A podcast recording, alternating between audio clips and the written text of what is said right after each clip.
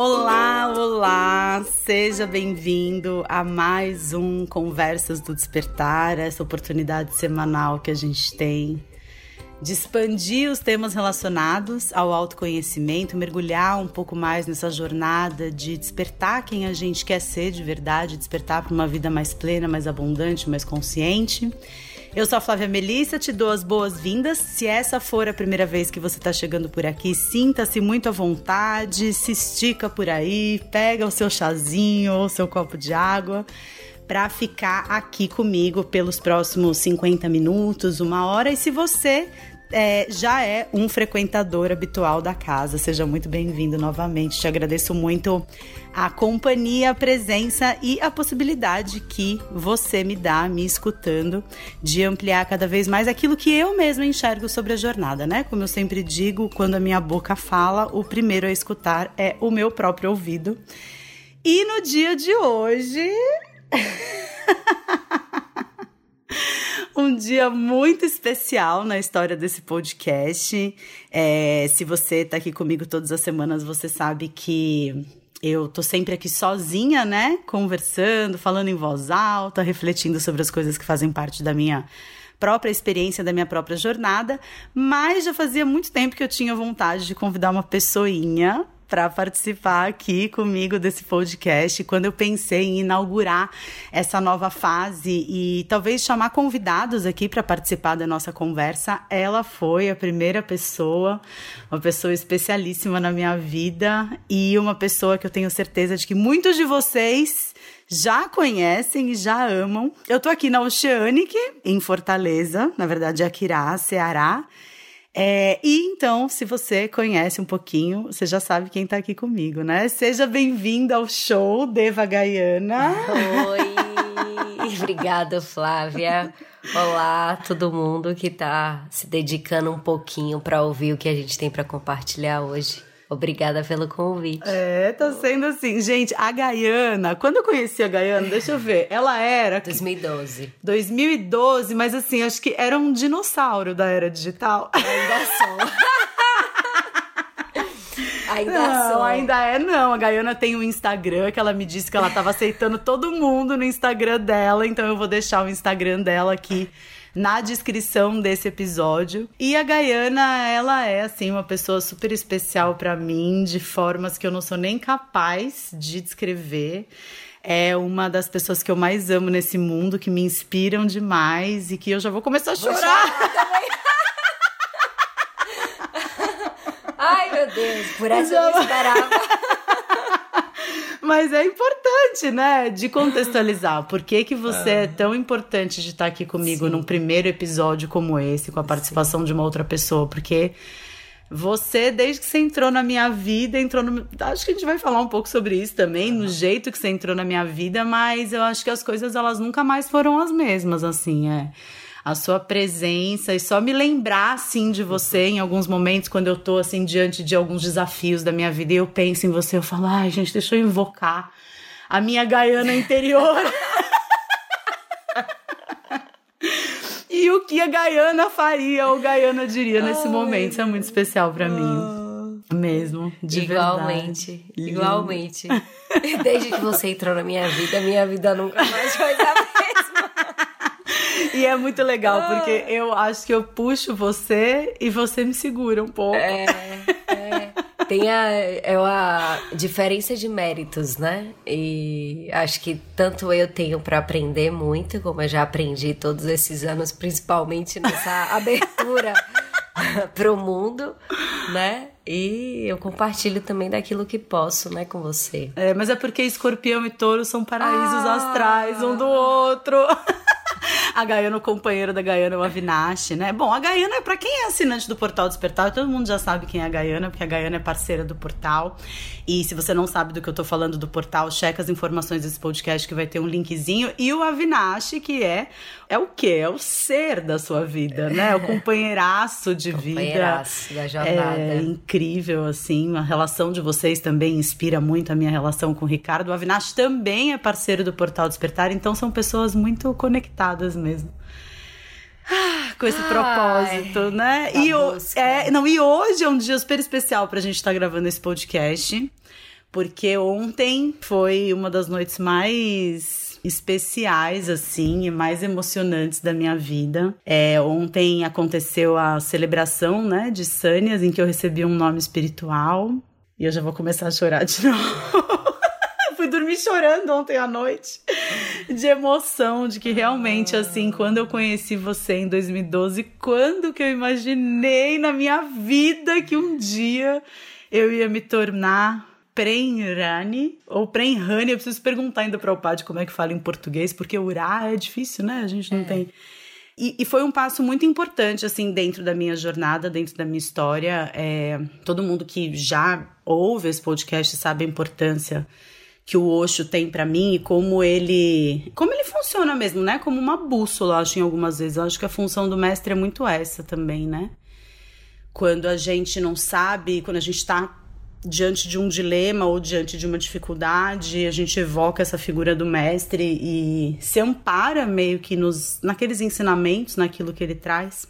E para mim foi muito especial assim ter tomado esse passo nesse momento da minha vida, que com uma nova gestação, né, eu acho que sempre rola essa reflexão de será que eu estou vivendo a vida que eu queria? Será que eu estou fazendo aquilo que eu queria, né? É, então está sendo super sincrônico também que a gente esteja conversando hoje sobre isso, sobre esse caminho, né? Da alma mesmo, né? Esse caminho de expansão da própria consciência. Justamente no dia de hoje. Ontem foi super incrível e ter você do meu lado também foi super especial. Hum. E ah, quem é Gaiana?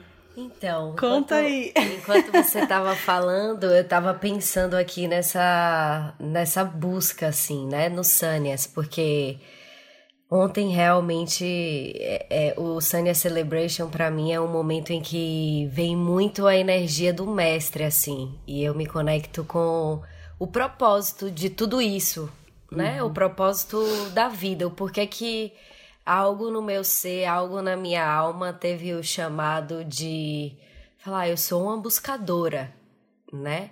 E eu percebo que essa frase, eu sou uma buscadora, é a frase que me sustenta né? Tanto nos momentos difíceis quanto nos momentos de expansão, assim, é, é quase como uma conexão vertical que entra no meu coração e fala é por isso que você vive, uhum. é, é esse o seu propósito de acordar todo dia e tomar café, sair para trabalhar, trabalhar com o que você escolhe, sabe? E ontem é, eu me lembrei do meu Sânias também, da minha celebração. E conversando com o Avinash ontem à noite, eu tava falando assim que o quanto que é, o Sânia significa para mim tá numa jornada de leveza, como o Osho falou ontem da não responsabilidade, Sim, né? Da não responsabilidade de você confiar que tem algo muito maior do que você, além do seu pequeno ego, além da sua pequena estrutura física, é algo muito grande que é tudo isso, né? É uma conexão que, que vai além. E isso, de uma certa forma, me traz uma leveza muito grande, né? De, de viver a espiritualidade sorrindo, dando risada, uhum. né? De estar tá me divertindo também, né? O Osho trouxe para mim uma possibilidade de viver a espiritualidade no mundo real. Sim. Né? Que eu acho que é o grande desafio de todo mundo que, tra que, que entra nessa jornada, né? É. Porque é muito fácil você se identificar com discursos bonitos, mas como que eu trago isso pro concreto, né? Isso. Uhum. E eu encontrei o Osho em 2009, né? Eu estava num momento também que eu costumo dizer que é o pior momento e o melhor momento da minha vida, porque eu morava na Inglaterra, em Londres, né? Eu fazia, sou formada em turismo internacional, Uau! gestão de turismo internacional, numa faculdade de Londres. E é, de repente a minha mãe deixou o corpo, né? Eu estava na Inglaterra em 2009, isso. E quando eu recebi a notícia, é claro, foi um choque e, e eu vim para o Brasil no dia seguinte, né? E eu tive que. E eu me lembro até hoje, assim, que na passagem dela eu cantava, eu celebrava a morte, né? E, e todo mundo até perguntava: nossa, O que, que tá acontecendo? É. Da onde que tá vindo isso? E eu queria que todo mundo cantasse, né? Queria Uau. que todo mundo celebrasse aquele momento, né? E aí eu voltei pro Brasil, eu tive que deixar tudo. Então eu não tinha muita escolha. Eu tive que confiar em algo. E naquele momento algo me sustentou e eu não sabia o que era isso. Até que eu conheci uma saniase do Osho que me colocou para respirar, me colocou para meditar, né? Fui fazer um curso. Essas de... coisas não faziam parte da sua vida nada, na Inglaterra, nada Não fazia disso nada, era... era uma vida de estudo, de trabalho, de curtição, de balada, de né? Mas assim, a espiritualidade sempre teve na minha vida desde pequena. Uhum. Tenho parte da família que é, é católica, mas na Bahia tem aquela miscelânea de religião, né? Sim. Você é um pouco católico, mas você tem um pé no candomblé e você tem um uhum. pé ali também. Tem... É, gente, que eu não sei se vocês perceberam, mas a Gaiana é baiana. Todo mundo fala de santo, fala de orixá e fala de caboclo e fala uhum. de, né? Então, isso sempre foi um tema que me fascinou, a espiritualidade desde pequena, né? E a minha avó, ela é espírita da doutrina de Allan Kardec. Uhum. E eu participei de muitos, é, muitos encontros, recebendo passe, ouvindo palestras. Então eu nasci dentro de um berço, de uma família aberta, assim, né? Para uhum. esses tópicos de vida além da além, morte, além do corpo, né? Vida além, além do da corpo, vida, energia. Eu ouvi falar de metafísica, eu tinha sete anos de energia de dar as mãos de muito pequena e aquilo me fascinava, uhum. né? Eu tinha certeza que era aquilo que eu ia fazer. Uau. Eu até roubava os livros dos estudos espíritas de minha avó e lia escondido para saber o que os espíritas falavam das Olha pessoas. Olha só. Mas já assim, era o chamado, né? É... Já era o caminho te convidando. Então, aí nesse momento é, que eu decidi teve essa coisa da passagem da celebração que eu conheci o Osho, aí eu entendi o que que estava come começando a acontecer, assim. Uhum. Algo estava começando Como que a... foi quando você conheceu o Osho pela primeira vez? Como que foi...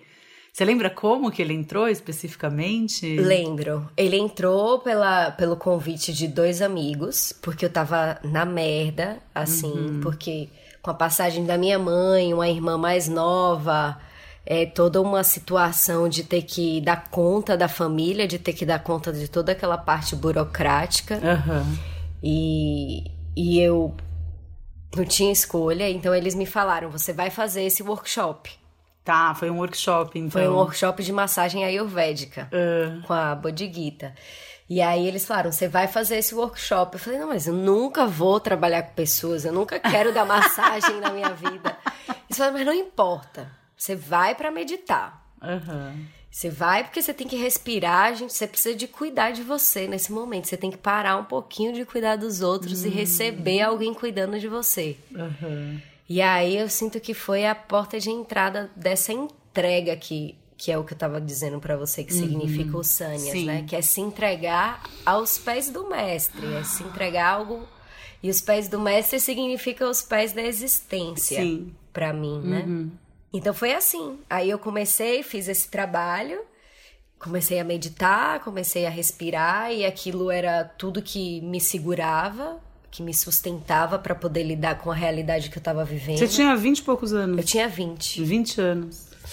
E em 2010 eu vim para Oceanic fazer um treinamento em respiração consciente, em renascimento, uhum. de 16 dias. Então foi a primeira imersão que eu fiz. E aí em 2011 eu fui convidada para traduzir um tal de Homem Mukto, que trabalhava com Tantra.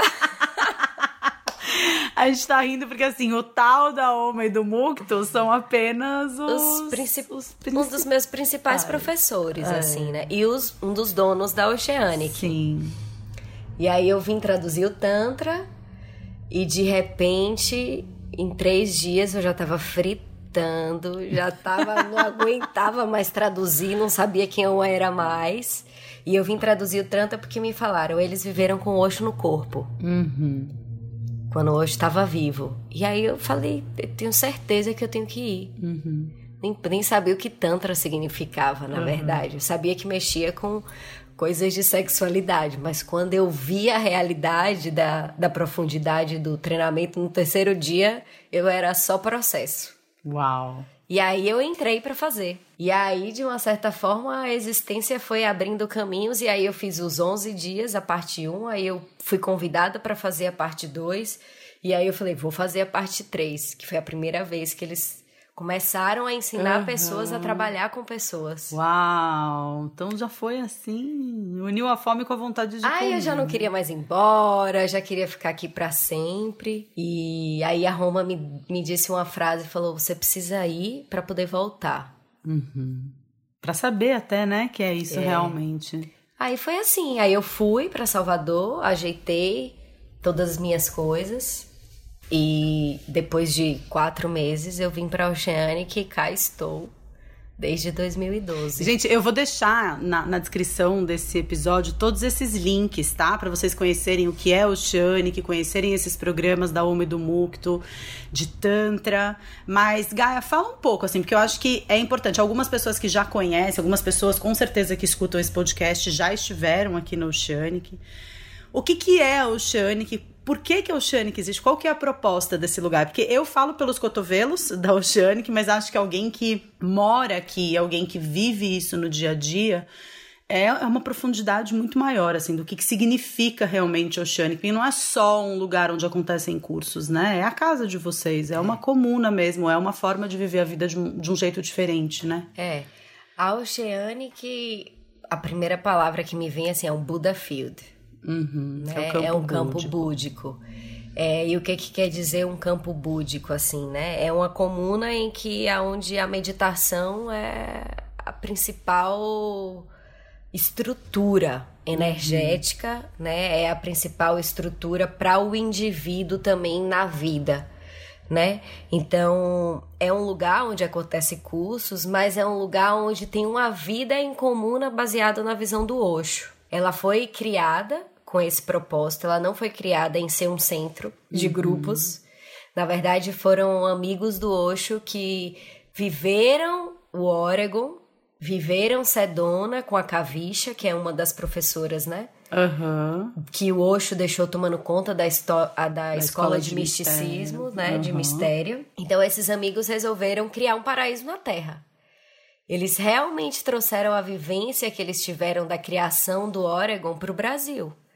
De Uau. tudo que eles viveram, eles falaram: a gente quer morar junto e a gente quer ter um espaço onde a gente pode viver junto, encarar os desafios de estar tá morando junto, de olhar para questões de relacionamento, questões de projeção, do que, que acontece quando cinco pessoas ou dez pessoas estão morando juntos e tem a meditação como a sustentação. Uhum, como um dos pilares, né, Isso. de manutenção desse processo todo. Então, a Oceanic surgiu já com esse propósito, né? Hum. E a minha, a minha experiência, assim, é que é, é quase como se fosse uma entidade. Quantas, quantas pessoas moram aqui hoje? Hoje, 12. 12 pessoas. 12 residentes, uhum. mais pessoas que participam dos programas, né? E mais os funcionários que vêm e vão Isso. todos os dias. Isso. Né? O que é já uma diferença, né? Porque normalmente as comunas de Osho é, são só saniases. Uhum. E aqui a gente lida também com é, essa comunhão com pessoas que não são saniases e passam o dia aqui, uhum. né?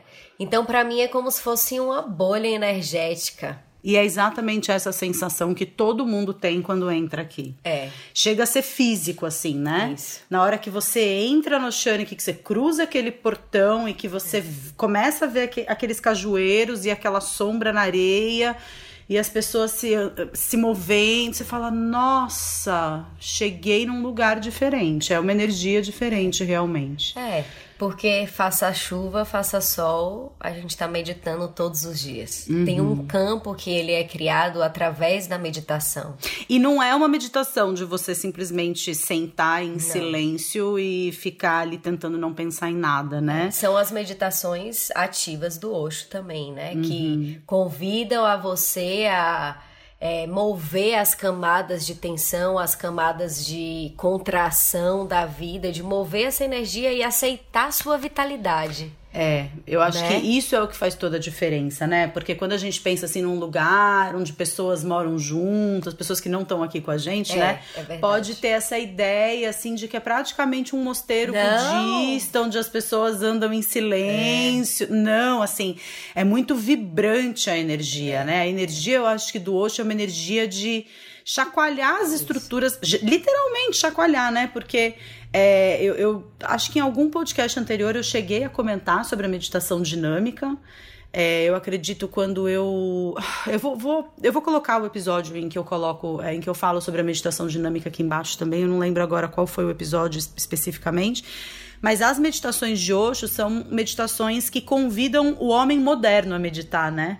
É, são meditações feitas não para quem, como as meditações é, búdicas, né, da época do Siddhartha, as meditações zen budistas ou vipassana, que tem aquela postura mais é, de quietude do corpo físico e através do relaxamento do corpo físico você busca um relaxamento da mente mas é porque essas meditações elas eram feitas, né, para uma época em que os homens eles trabalhavam braçalmente. Então, na hora que eles sentavam, era um descanso realmente, né, para aquele trabalho do dia.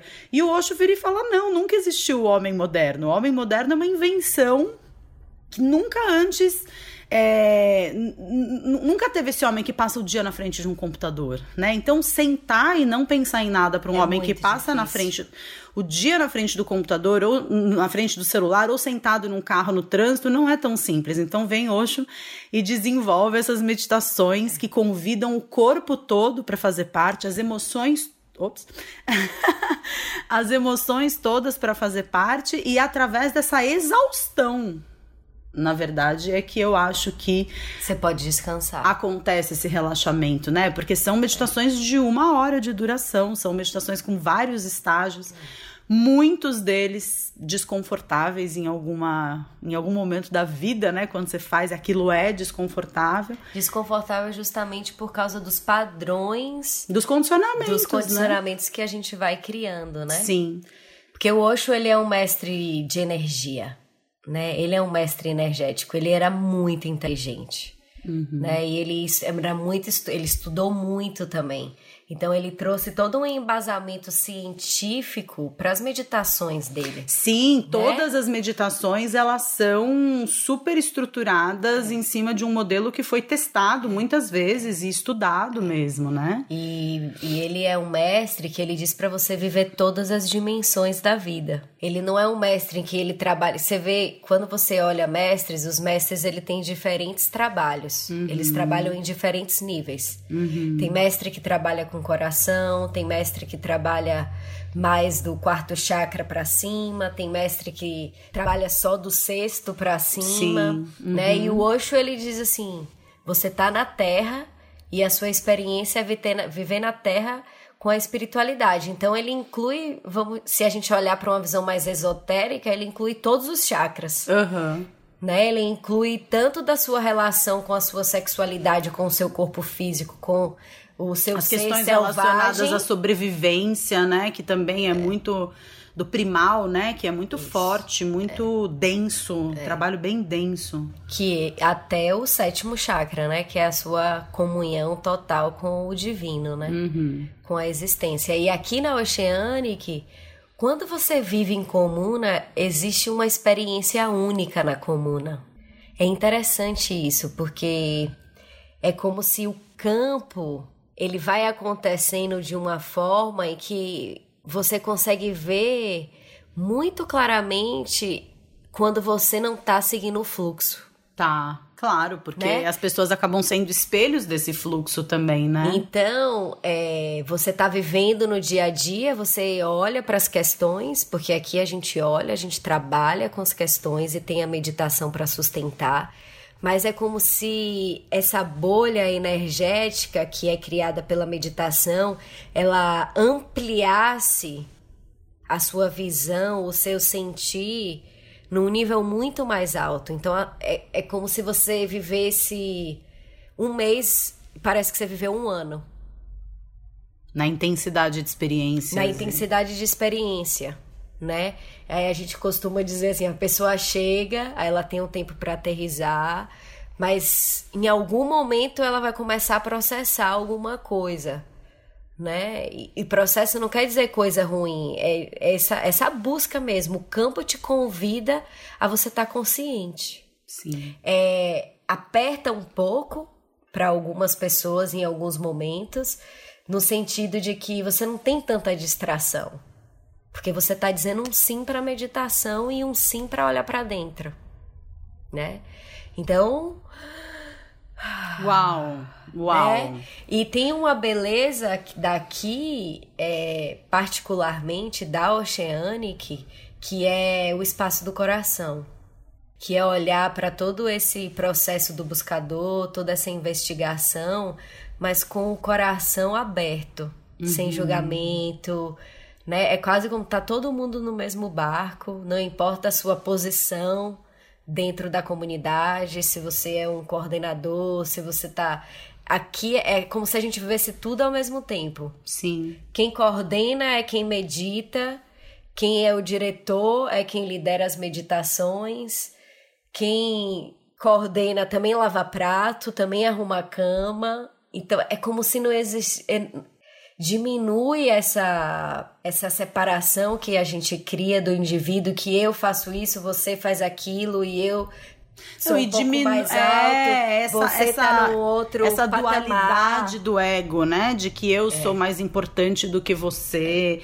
E você sabe que você estava falando e me veio uma coisa muito forte, assim, que é quem me acompanha de alguma forma já sabe que eu tenho sempre no meu trabalho esse convite que eu faço para os desconfortos, né? Porque eu acredito que os desconfortos eles sejam importantes referenciais de onde estão as nossas fragilidades, onde estão as nossas vulnerabilidades. Então, se você faz algo e isso me incomoda e eu tô no mundo, né? Vamos falar, tá no mundo quem não tá nessa busca, né? Quem tá ainda dormindo, eu acredito que todos iremos despertar um dia, né? Mas quem ainda não tá nessa busca, a pessoa me incomoda, eu não olho para mim, eu olho para a pessoa. Eu aponto meu dedo, eu critico a pessoa, eu falo, né, para outros, de repente posso até criar um movimentozinho de fofoca ali para buscar uma aliança com outras pessoas, para amparar o meu senso de desconforto e não precisar olhar para mim, realmente a causa do meu desconforto é algo que você fez.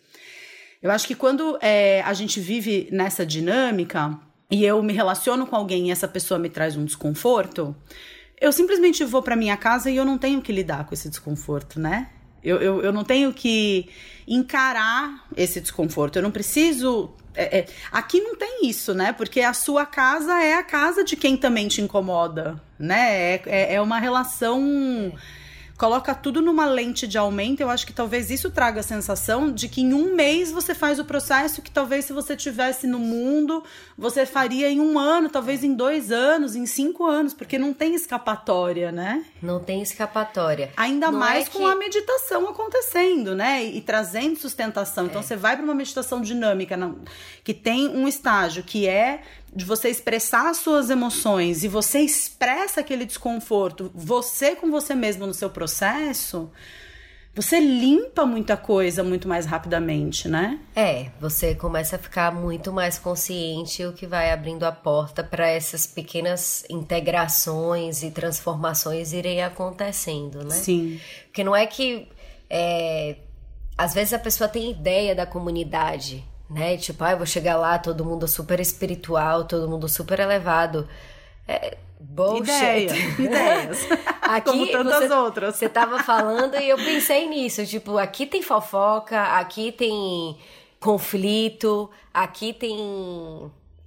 Aqui tem business, aqui tem uma empresa, aqui uhum. a gente uhum. trabalha para gerar um capital para a comunidade. Claro. Para um lugar se sustentar, né? A Oceanic tem uma parte comuna e tem uma parte empresa mesmo de estar tá dentro do mundo. Aqui uhum. a gente não uhum. tá fora do mundo. A gente, tá, a gente tem que lidar com marketing digital, tem que lidar com Instagram, com website. A gente tem que lidar com funcionário que falta. Com funcionário que falta, com funcionário que fica doente.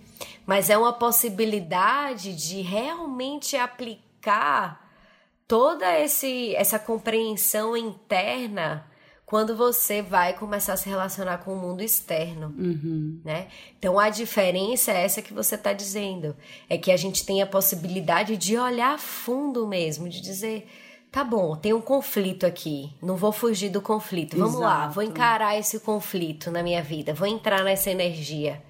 Então tem uma beleza muito bonita daquilo que a gente estava ouvindo no grupo, que é como você é, abrir esse canal do terceiro chakra, do poder pessoal, do seu poder, mas alinhado com o propósito do coração. Sim.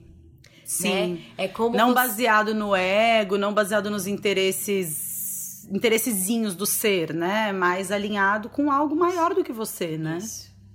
Então é, é um lugar onde você tem a oportunidade de viver uma experiência muito rica na vida, sabe? Eu já vi muitas pessoas chegarem, já vi muitas pessoas irem. Né? São sete, quase sete anos aqui, direto, morando. Já vi muitas pessoas viverem um ano e precisar ir embora e ter um tempo para digerir e depois voltar porque nunca sentiu algo tão vibrante como sentiu aqui. Então é, é, um, é como se fosse um organismo bem vivo a Oceanic. Sim. E a gente, eu me colo, falo a gente porque eu também sou uma das pessoas que tô nessa posição de coordenação, né? De, de guardiã, de. De ver onde é que o bicho tá indo, né? Bicho no sentido Sim, desse sim, desse organismo. aham. é, é, a gente fica muito no espaço onde a gente observa aonde é que a energia está querendo se mover. Né? E isso foi algo que eu recebi de transmissão também dos parceiros da Oceanic, os donos, né? Que é esse esse começar a entrar em comunhão com o fluxo da vida. Isso é estar em da contato com a existência, né? Você fazer parte da existência. E eu acho que assim, isso pode parecer para quem tá ouvindo uma coisa muito no plano das ideias, mas como assim que é. estar em comunhão com a existência? Mas eu acho que assim, todo mundo sabe trazendo pro pro beabá assim da vida real, todo mundo sabe quando tem a sensação de estar dando murro em ponta de faca. É. Né? Todo mundo sabe quando que é a sensação de você estar nadando contra a correnteza ou quando você simplesmente começa a perceber os sinais, né, que nada mais é do que você começar a se perceber como parte de um todo e começar a receber as mensagens que esse todo te passa a cada instante e de você ir de acordo com a correnteza, assim, né, de você ir realmente fluindo com o fluxo da vida, né? É. É claro que de maneira consciente, né? Uhum. Sim, é não é um se deixar levar apenas, né? É, não é, é, é de uma maneira consciente, tá atento de que você faz parte de algo maior, né? De que as pessoas estão conectadas. Que nem sempre a sua vontade é aquilo que a vida tá mostrando que é o caminho. É. Mas isso é uma decisão é, muito pessoal, eu sinto assim. Como o Sânias é uma, é uma decisão pessoal e pra mim essa beleza de ser um buscador é que cada um tem o seu a sua unicidade no caminho, sabe? O Sânias significa pra para mim uma coisa, significa pra você outra coisa, mas ainda assim tem uma similaridade. Porque é como se fosse a gente se reconhece. Sim. Eu me reconheço em você e você se Sim. reconhece em mim. E a gente se reconhece no mestre, sabe? Sim. Que tá dizendo: olha, eu cheguei até aqui, acho que você pode chegar também, Sim. né? É. E esse é um, é, um, é um convite, assim, né? Eu acho que é um convite mesmo que a gente sente no coração, né? É, eu nunca imaginei, assim, algum dia que eu fosse tomar sânias. Na verdade, eu olhava eu e falava imaginei assim, que você ia. Eu olhava assim e falava, nossa, gente, mas o que, que muda? A pessoa muda de nome. Que é isso? O- E o que, que, que muda? É só trocou um ego pelo outro, né? Trocou uma identidade pela outra, né? E claro que pode até, né? Muitas pessoas eu acredito que recebam sânias e acabem nesse processo. Com certeza, eu já passei por isso. É bom, a Gaiana vive mudando de nome, né? Eu toda hora eu tô em crise. Brincadeira. Mas é. Brincadeira, mas peronomútil, Mas né? você sabe o Porque- que eu faço? A sensação é de brincar comigo mesma. Sim, eu acho que tem essa leveza também no processo, Sabe? né? Tipo, às vezes eu fico tanto numa ideia, aí quando eu falo, posso falar palavrão? Mas você já posso. falou uns três. Você tá perguntando pra mim se pode falar palavrão. Se você perguntasse pro Gael, o Gael ia falar: Não, tia Gaiana, não pode falar palavrão. É muito feio, mas eu, você pode falar o que você quiser. Quando eu vejo, nossa, eu tô tão apegada a isso, aí eu falo, ai não, agora não é mais Deva Gaiana, é Gaiana Morena, e daqui a pouco não é Gaiana Deva. É, é quase como se fosse brincar comigo mesma, sabe? Para tirar, às vezes, um peso que eu pessoalmente percebo que eu entro, às vezes. Uhum. Sabe? Quando até a espiritualidade começa a ser um automático. Ah, esse é o ascendente em Capricórnio, amiga, é o inferno. É o inferno. É o ascendente terra. em Capricórnio. Tudo vira uma questão de é, é, levar com resistência, com ah, eu aguento, tudo tem um peso. Chega, não é, quero não mais.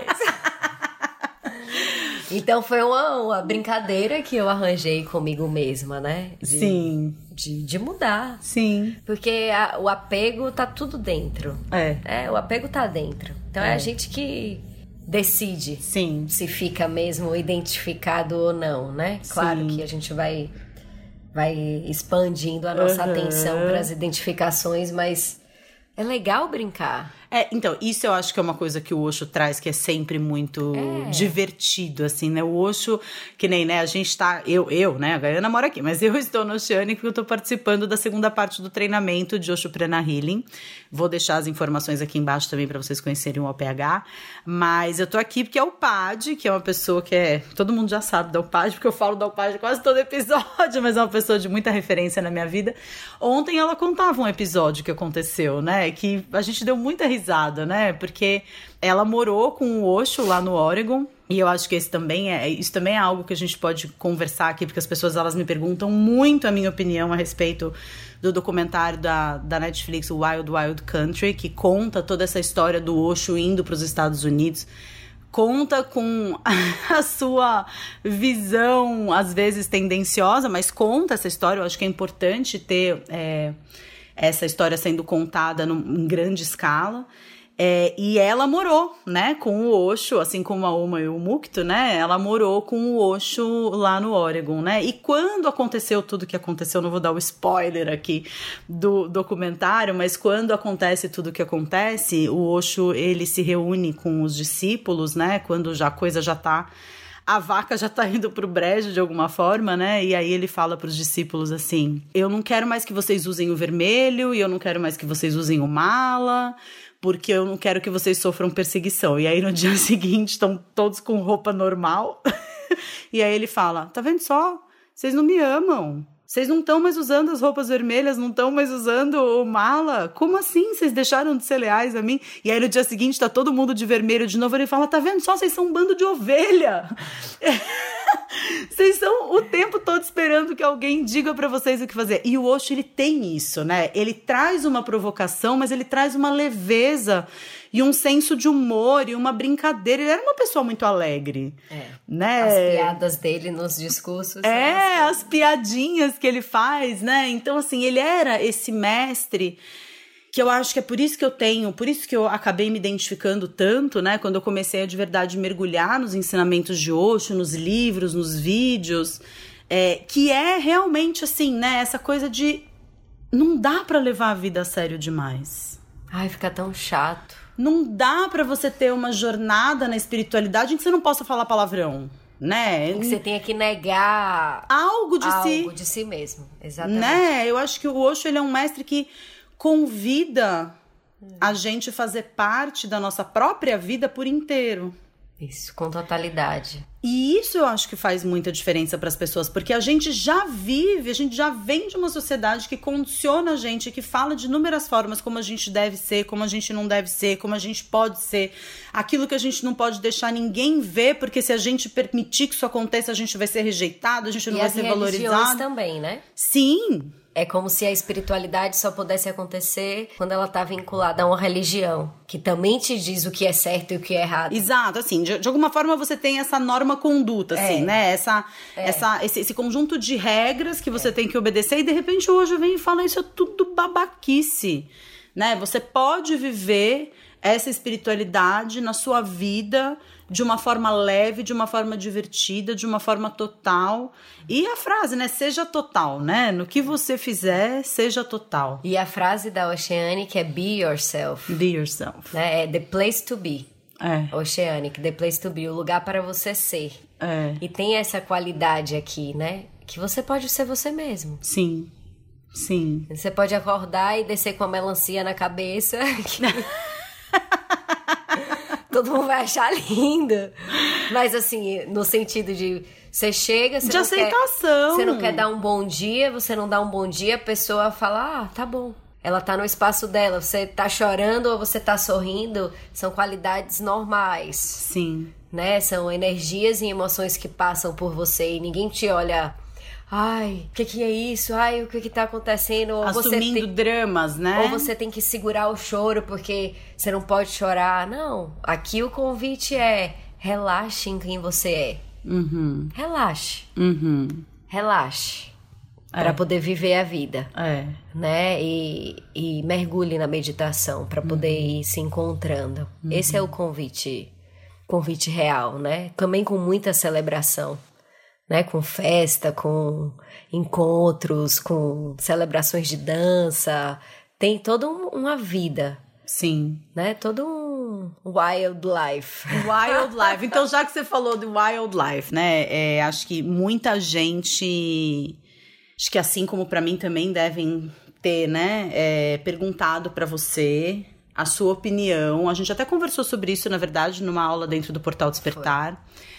É, a gente falou um pouco sobre a nossa visão a respeito do documentário Wild Wild Country, né? Que, para quem não sabe, é um documentário que está na Netflix e que conta um período muito específico da vida do Osho, quando ele foi para os Estados Unidos e ganhando terras de um discípulo, ele construiu não dá nem para dizer, né? Porque no meio de um lugar lamacento, de um deserto, ele construiu, né? né? É, os discípulos, né?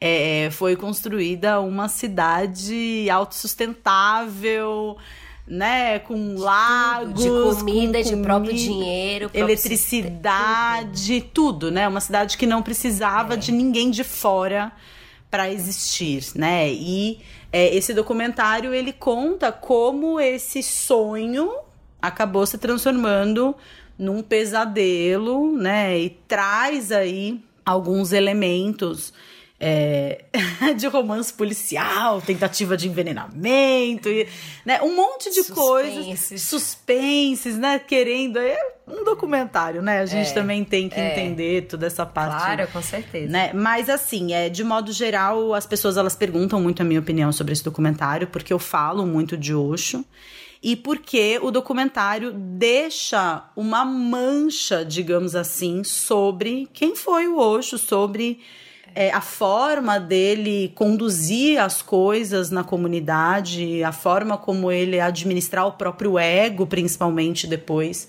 que tudo aconteceu e, enfim, né? Eu não vou contar o que acontece no final do é. documentário, deixar o pessoal assistir, que é muita sacanagem, né? Mas, é, assim, de modo geral, as pessoas elas me perguntam a opinião porque elas se decepcionaram com ele de alguma forma, né? Elas se decepcionaram com a postura, se decepcionaram com as atitudes, entram meio num discurso tipo, ah, mas será que ele sabia? Será que ele não sabia do que estava acontecendo?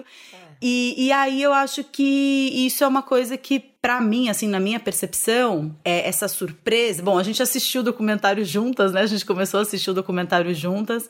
E a gente também, né, se viu um pouco chocada, assim, com algumas coisas, como foram coisas que foram mostradas é, sessões de terapia e que a gente sabe que não aconteciam exatamente daquela forma, né? Fora própria, do contexto. É, né? fora do contexto.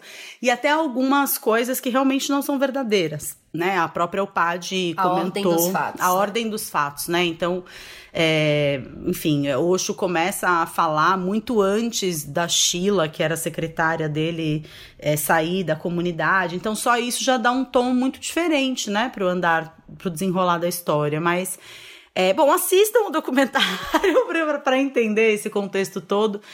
Mas o que, que, você acha, Gaia? O que, que, que, você acha, assim, não só do documentário, mas Eu... dessa surpresa das Sim. pessoas e dessa decepção das pessoas com o Osho a, é, em função do documentário?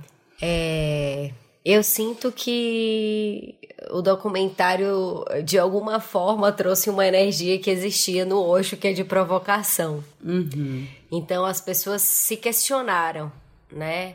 E aí eu acho que questionar o Osho, questionar muitas coisas que tem na série, é, eu acho que é, para ir numa, num questionamento mais profundo, você pode se questionar, a pessoa pode se questionar também. Quais são esses questionamentos que estão vindo dentro de mim? E deixa eu olhar para dentro de mim. Tem tudo isso que eu tô vendo ali na série? Porque isso foi o que mais veio forte para mim sabe? Quando eu me vi querendo defender o Osho.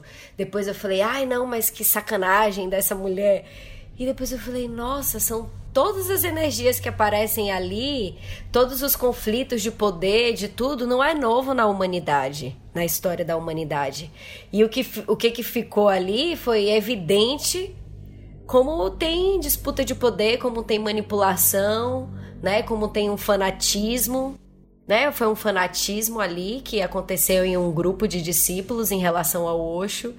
E de alguma forma, com essa é, bênção, eu posso dizer bênção assim, que eu tenho de conhecer alguns sannyasis que construíram Oregon, sei lá, eu acho que talvez eu conheça uns 10 sannyasis e tenho uma certa amizade com esses sannyasis, né, dessa época que construíram Oregon. Eu sempre ouvi deles, assim, quando eles falam daquela época, é como se. dá até para sentir o que eles viveram, assim, porque eu acho que eles nunca. Todos eles me falaram que nunca viveram algo tão bonito, assim.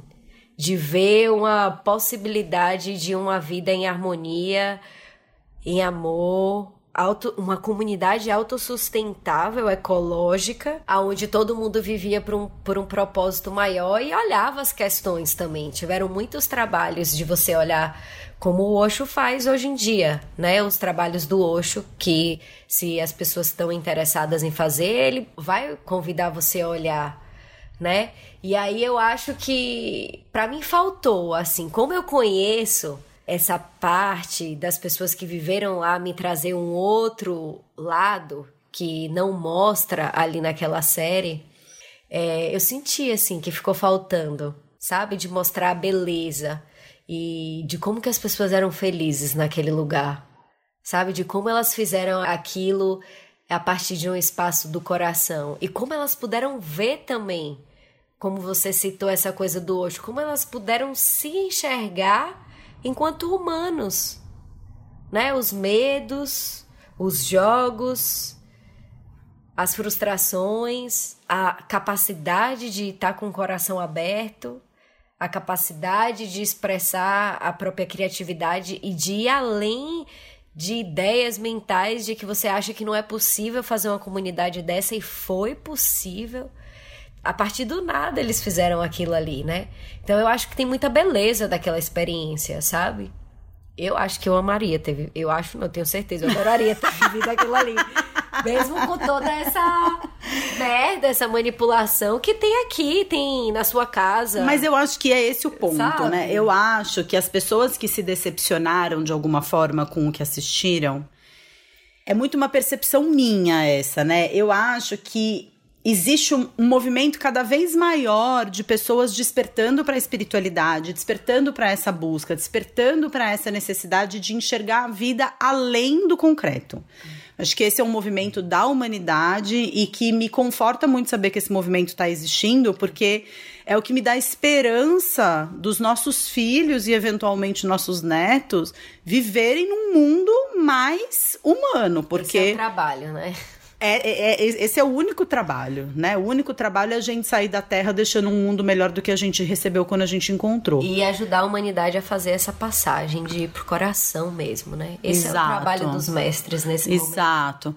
Mas, a despeito disso, eu sinto que existe uma maioria de buscadores, ou talvez esse seja o processo inicial de todo buscador, talvez seja um momento natural desse processo de despertar que é a projeção da perfeição em cima de alguém. Eu vivo isso todos os dias na minha vida. Eu também. Né? né? É, é, inacreditável, assim, as pessoas, ai, me, me descobrem na internet, fazem uma ideia a meu respeito de maravilhosa, de perfeita, de incrível, e aí, no momento em que eu me posiciono, em que eu revelo algo do meu ser que quebra essa projeção que a pessoa essa fez. Essa ideia fixa, né? Que sim, é uma projeção, é. né? Ela tá projetando em mim aquilo que ela gostaria que eu fosse, aquela que ela gostaria de ser. É, também, então ela enxerga em mim. É. E no momento em que eu ajo de forma contrária ao que essa pessoa projetou em mim, de repente, do pedestal eu vou pro fundo do poço e eu sou a pior pessoa do, do planeta Terra, a pessoa se decepciona muito comigo. Eu acho tão interessante quando eu leio isso nas redes sociais. Antes eu ficava arrasada. Mas hoje em dia, quando a pessoa fala, estou decepcionada com você, eu falo, uau, que capacidade incrível da pessoa se decepcionar com alguém que ela não conhece. é. Né? Então, eu acho que é. muito desse processo das pessoas se decepcionarem com o documentário, se decepcionarem com. Não se decepcionarem com o documentário, como talvez eu ou você tenhamos nos decepcionado, porque a gente sabe que teve mais coisa que não foi revelada, que não foi mostrada. É.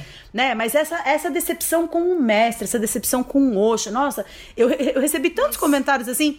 Nossa, eu enxergo o Osho hoje de uma outra forma.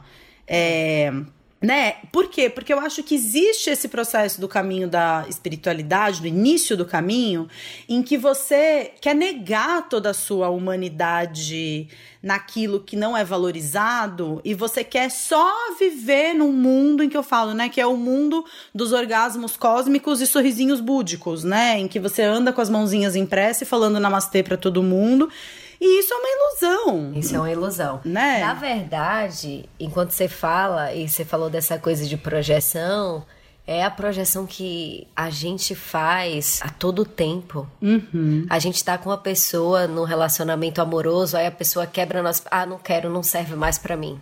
Exato. E isso vai trazendo tanta separação, né? Ah, aquela amiga fez aquilo, me decepcionou, não quero mais.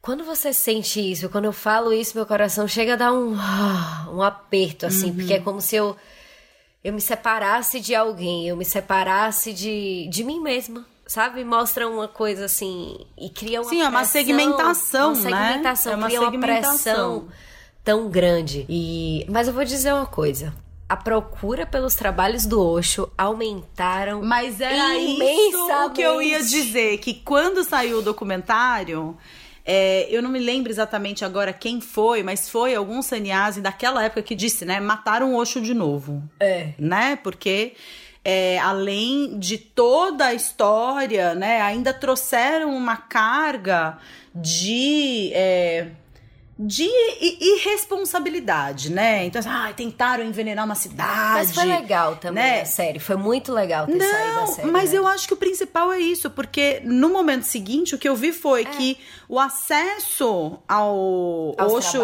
Osho é, como, como, que é o site mesmo? Na Osho International. OshoInternational.com, né? Parece que assim quintuplicou, né? As pessoas então eu acho que. Reviveu o. Nossa, é um resultado super positivo. É. E claro que não é que todo mundo que tem que concordar. Claro. Como acho nada na vida, nada né? Na Nenhum vida, mestre. Né? Só para também não achar assim, que a gente tá tentando sabatinar, né? Convencer que claro. não, é só a minha opinião, a opinião e os fatos reais, assim, também, Sim. né? Que uhum. a procura realmente aumentou. As pessoas estão começando a ver sentido nisso tudo. Uhum. E ele falou isso, né? Ele falou: a minha palavra Vai durar 70 anos, né? 100 anos. Era 100? Acho que era 100. Eu acho que é 70. No livro da Alpage ela fala ah, ela 70. Fala 70. Fala ah, 70. Nos outros lugares eu ouvi 100. Que depois de 70 anos a gente vai precisar buscar uma linguagem mais contemporânea. Não, mas é porque isso é muito louco de pensar. A gente está falando de uma comunidade que existiu em 1985? 83, 83 ele foi para os Estados Unidos em 83, é. foi o ano que a minha irmã nasceu. É. Então, hoje a gente falar de chakra, a gente falar de condicionamento da sociedade, a gente falar de tudo isso que a gente é. fala, é. sussa na montanha russa, é tranquilo. Meditação. Mas em 83, a gente está falando de 25 anos atrás, não, 35 anos é. atrás, né? É. 35 ele, anos né? atrás. Os trabalhos com sexualidade, com tanto. Meu Deus, era assim. Realmente, é furo de reportagem. E hoje em dia a gente tem essa, essa beleza também, né? Que eu acho que é importante, que nunca foi falar, independente de qual meditação, qual técnica, qual escola, qual sem escolas, com escola, a meditação nunca foi tão procurada no mundo. E acho que eu, como buscadora, isso para mim é o que mais importa. Não importa se é meditação do Osho, se é meditação né? Não vou citar Sim, porque tá, o que tá é, é porque a meditação o que tá, tá por trás da intenção das pessoas que é, eu acho que é um despertar mesmo que elas são algo além é. do que os pensamentos dizem, né? E eu vejo que assim, eu tô também no momento de trabalho em que eu tô sendo eu a Vinash, a gente foi convidado por três pessoas agora, assim, súbito. Súbito é italiano. Súbito, de repente. De repente. pra falar sobre meditação. Não, e a Gaiana e o Ave, e como chama o terceiro elemento do trabalho que vocês estão fazendo dentro das empresas? Esqueci o nome dele. Viva seu potencial real. Qual que é o nome do terceiro do terceiro sannyasi que trabalha com vocês, o Madhava. Madhava. É um trabalho maravilhoso. Eu vou colocar o link aqui embaixo também para vocês conhecerem. Eles estão levando a meditação, a presença, essa consciência amorosa para dentro das empresas. Eu acho que isso já muda completamente o rumo da nossa história, né? Porque esses ambientes são os ambientes que mais distanciam a pessoa do seu próprio ser, né? Por conta de competitividade, superioridade, inferioridade. E de repente o, o meio corporativo está se abrindo para essa ideia. E as empresas estão quebrando, né? As empresas que não estão também fazendo essa passagem para essa nova era de mais amor, de mais olhar para o para o indivíduo como pessoa e não só como um colaborador. Você olhar o indivíduo como todo e querer que ele inteiro esteja presente dentro da sua empresa. Sendo feliz, né? Sendo feliz. Sendo feliz, porque eu até escrevi sobre isso, eu recebi, é, faz algum tempo, eu recebi uma uma pergunta de uma seguidora me encaminhando um link de uma de um artigo. Calma, deixa eu ver se eu já posso falar isso, porque a gente tá gravando o podcast. Eu acho que só na próxima semana esse link vai estar. Tá... Não, eu já vou colocar esse link aqui disponível. Eu vou pedir para o pessoal atualizar o site com um pouco mais de antecedência, porque ela me encaminhou um link do New York Times de um artigo dizendo. O título do, do, do artigo era: Chefe, você não quer que seus funcionários meditem. E era um artigo dizendo que eles conduziram um experimento numa empresa. Infelizmente, eles não falam qual era o tipo de atividade, qual era a função dos funcionários, mas eles conduziram um estudo em que eles perceberam que as pessoas, depois de meditar, elas se sentiam menos motivadas para o trabalho. E aí ela me perguntava a minha opinião sobre isso, né? Como assim, né? Apesar das empresas estarem valorizando a meditação no ambiente de trabalho, como que as pessoas estão se sentindo menos motivadas para trabalhar? E eu escrevi um pouco sobre isso e muito nessa mesma mesma linha, né?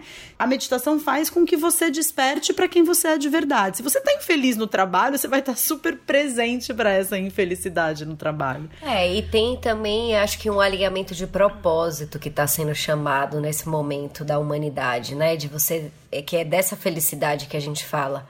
Então, muitas vezes, a minha experiência com a empresa agora é, é que sem dúvidas, as pessoas entraram numa dimensão que elas achavam que não era possível. Elas falaram que o, a relação dentro da empresa mudou completamente. Antes elas se passavam e falavam aquele bom dia básico, obrigatório, mas que hoje elas param, falam, se olham, se abraçam. E algumas pessoas tiveram a coragem e se sentiram mais fortes de pedir uma mudança de posição. Uau! Porque não é sobre deixar a empresa. Às vezes é você ter a flexibilidade de você colocar a pessoa alinhada onde ela pode estar claro, dentro da empresa. Claro. Né? Claro. Então, se você olha o, o, colaborador e você fala, uau, você tá mais aberto, você não tá feliz nessa posição, tá, vamos lá, vamos ver se eu posso te ajudar a te colocar num lugar onde você sente que você pode desenvolver ou abrir e mostrar mais o seu potencial criativo, o seu potencial da felicidade. Então, o trabalho que a gente faz é esse, tanto de propósito como de, de ferramentas de relacionamento dentro da empresa, o que ajuda na gestão de conflitos, uhum. né? E também é assim, é diretor fazendo grupo, diretor da empresa fazendo grupo com quem é da Copa.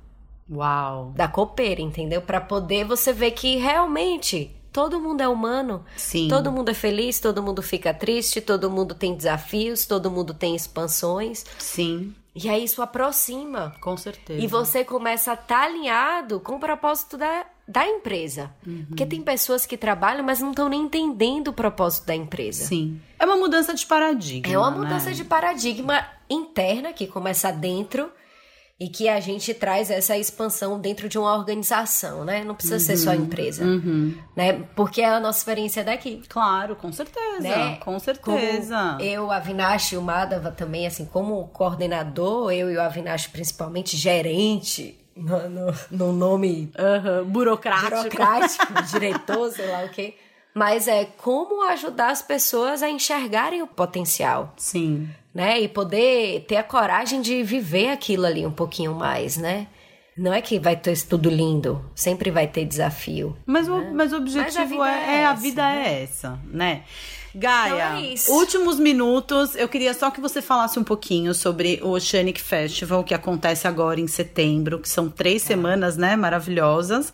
E queria que você falasse um pouquinho também sobre o Working Program, né? Porque é. muitas pessoas podem ter ouvido e falado: nossa, eu quero ter essa Legal. experiência de conhecer o Oceanic, de é. ter essa experiência de comunidade. Como que funciona? Fala um pouquinho do festival e depois do Living Program, né? É, quando você falou do festival, a primeira coisa que veio na minha cabeça foi: miga sua louca.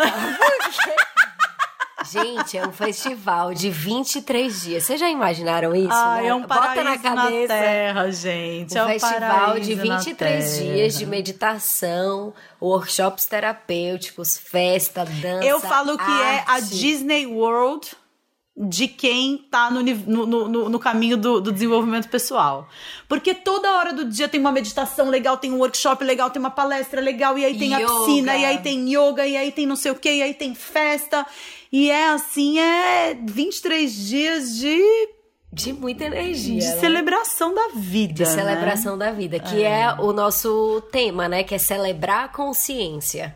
Né? Celebrar essa, essa expansão. Então, são 23 dias de festival.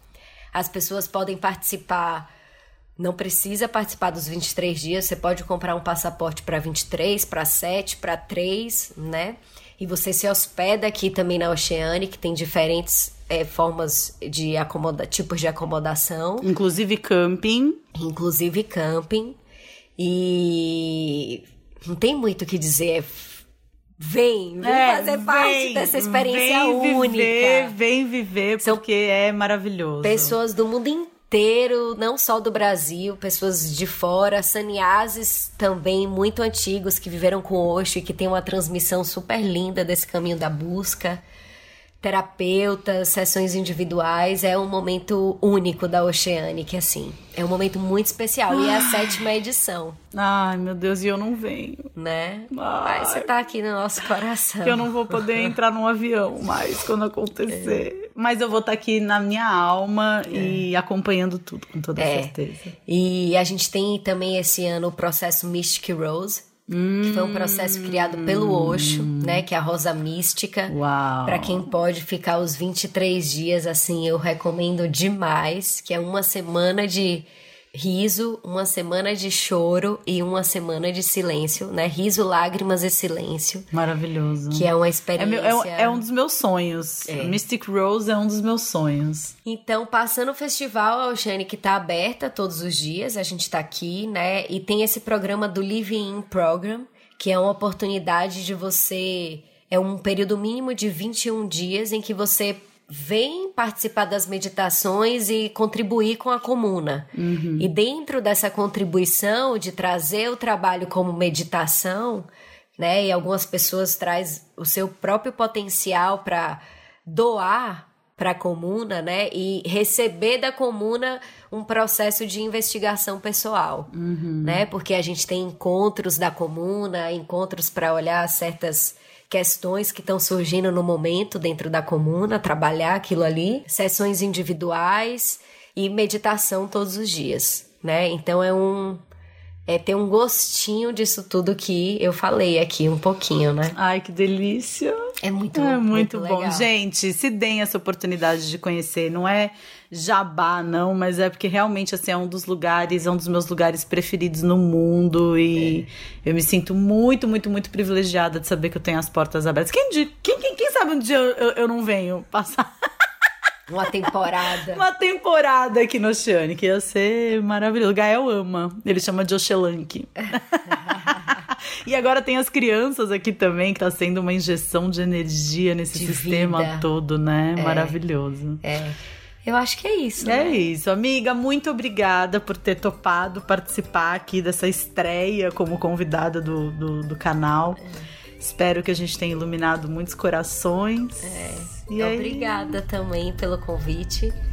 E espero isso também, que Vamos ver, né? É se toca aí. algo, se desperta algo, e se não despertar, tá tudo bem tá também. Tá tudo certo também. E não deixem de verificar aqui embaixo todos os links que eu deixei para vocês, todos os as referências, é, deem uma olhada em tudo.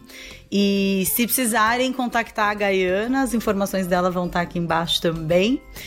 E é sempre para mim um prazer muito grande estar com vocês. A gente se vê na semana que vem, mais um Conversas do Despertar. Não deixa de encaminhar esse podcast para alguém se você achar que faz sentido. Não deixa de deixar, não deixa de deixar, não deixa de fazer a sua avaliação também aqui do canal. É sempre super importante para mim receber esses feedbacks. E a gente se vê numa próxima oportunidade com muito amor, muito carinho, muito desejo de que eu esteja contribuindo para o seu despertar. Um grande beijo para todo mundo e tchau, tchau. Tchau, tchau.